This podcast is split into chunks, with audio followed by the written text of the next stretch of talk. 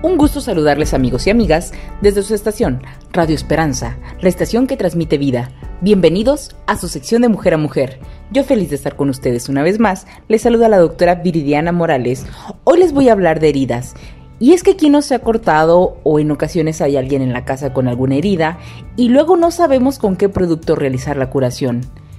Es importante conocer la prevención y el manejo de las infecciones en las heridas podemos tener dos tipos de heridas. Las heridas agudas, por ejemplo, las posteriores a, alguna cirugía, algún trauma o las quemaduras. Y existen las heridas crónicas como las úlceras de diferentes causas o heridas agudas ya cronificadas.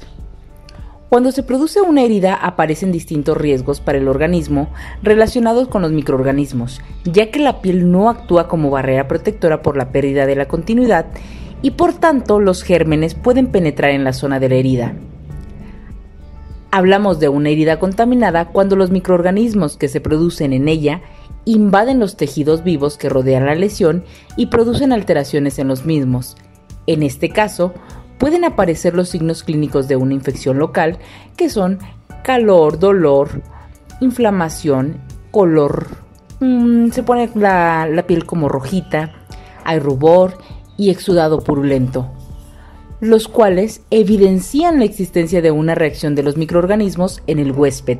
Como consecuencia, en muchos casos, el que una herida esté infectada representa, cuanto menos, un enlentecimiento en el proceso de cicatrización y en muchos casos la imposibilidad de que ésta pueda cicatrizar. Una óptima utilización de antisépticos y desinfectantes es una medida de gran eficacia para la prevención de una infección. Pero ¿qué es cada una? La desinfección es la destrucción de microorganismos patógenos en superficies inanimadas o inertes mediante la utilización de unos productos químicos denominados desinfectantes. La antisepsia es la destrucción de microorganismos patógenos en tejidos vivos mediante la aplicación de unos productos químicos llamados antisépticos.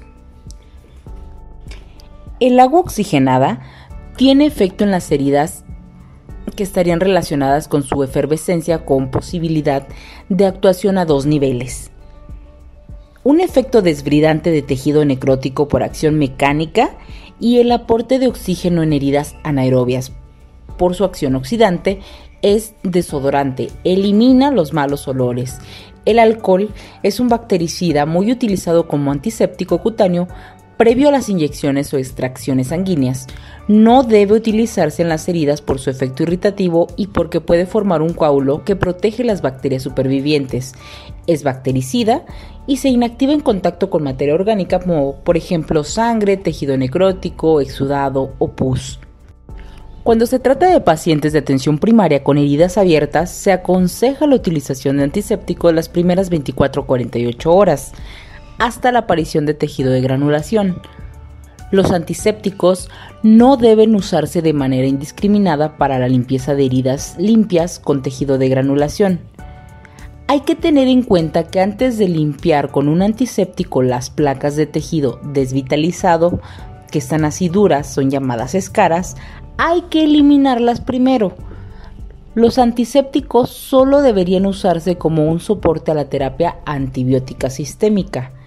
Los antisépticos solo deberán ser utilizados durante periodos de tiempo limitado y su uso deberá de ser revisado a intervalos de tiempo regulares. Después de la limpieza de una herida con un antiséptico, la superficie de la herida deberá de ser irrigada con solución salina para minimizar la toxicidad potencial. A la hora de elegir un antiséptico, se debe de elegir el que tenga menor toxicidad toxicidad y que sea más biocompatible con el entorno de la herida. La limpieza de la herida tiene una gran importancia. Lo ideal es utilizar una solución salina isotónica a una temperatura de 30 a 35 grados. Puesto que el frío enlentece la cicatrización de una herida, se recomienda no irrigar a presión para evitar lesionar el incipiente tejido de granulación.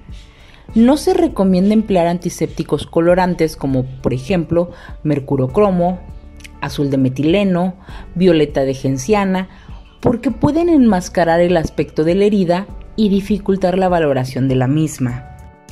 para la elección de un antiséptico se debería de basar en el aspecto de en el espectro de acción, el efecto residual, la actividad frente a la materia orgánica, la seguridad, la toxicidad y sus contraindicaciones.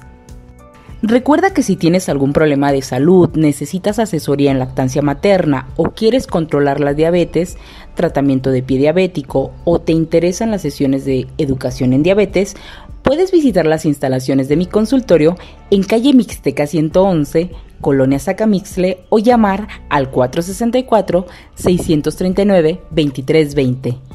Por mi parte es todo, sigue pasando un excelente día. Hasta luego.